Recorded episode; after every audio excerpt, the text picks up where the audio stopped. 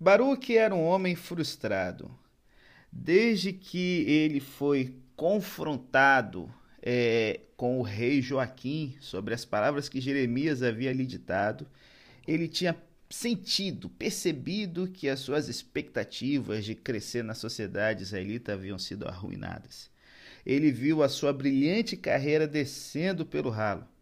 E a gente aqui percebe, com base no texto do livro do profeta Jeremias, e perceba, foi o próprio Baruque que escreveu, beleza? Que ele era membro de uma respeitada família de Jerusalém. O seu avô, Maaséias, havia sido governador da cidade no tempo do rei Josias. Olha aí, não é uma família de se jogar fora. E o seu irmão, ele era um oficial na corte real. Perceba, o irmão dele crescendo e ele só tomando na cabeça ele tinha treinamento de escriba, então provavelmente ele era um dos poucos ali naquela época que sabia ler e escrever. É claro, se ele era escriba, tinha que fazer isso, né, galera?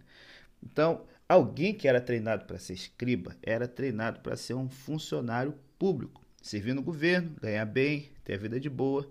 E tudo a respeito de Baruch, criação, educação, conexões, sugere que ele poderia normalmente esperar conseguir uma posição de grande importância e de elevado salário na aristocracia local. Então, de alguma maneira, esse homem com futuro brilhante se envolveu com Jeremias.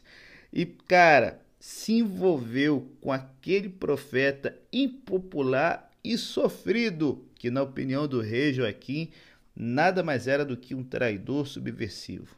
Olha, rapaz, Acabou o salário elevado. Nada mais de carros elegantes. Nenhum trabalho com o rei. Acabou!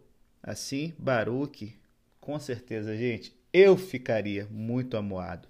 E se queixou. Ai de mim. E você, não ficaria também?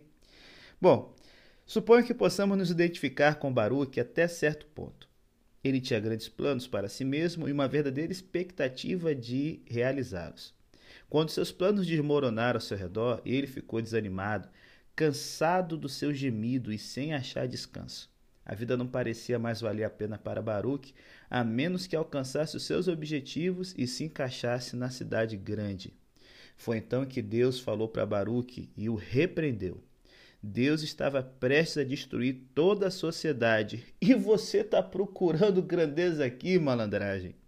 Rispidamente, direto e reto, Deus disse a Baruque: Não as busques.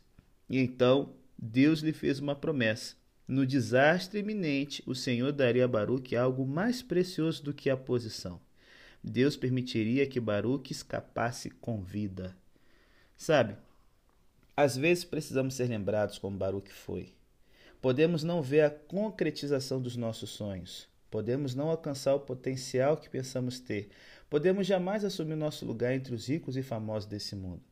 Mas em comparação com o presente que Deus nos deu, o dom da vida, e cara, uma vida de paz com Deus, uma vida em que a gente sabe o sentido dela, porque a gente está na presença de Cristo, mano, cara, essas coisas que a gente vive correndo e aspirando e se lamentando porque não alcançamos, pouca coisa representam.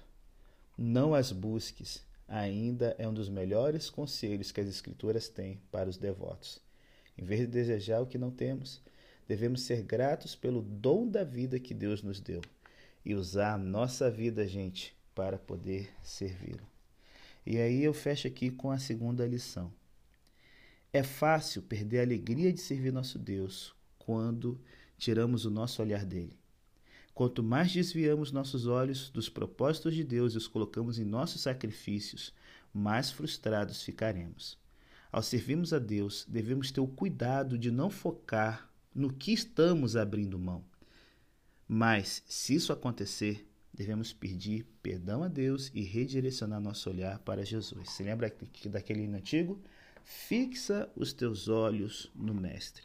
Tira o olhar de si mesmo e olhar somente a ti, Jesus, como diz uma música evangélica antiga, olhar somente a ti e não olhar para trás. Rapaz, você vai encontrar uma recompensa que vale muito mais do que qualquer sonho de carreira que você teve. Em nome de Jesus. Amém.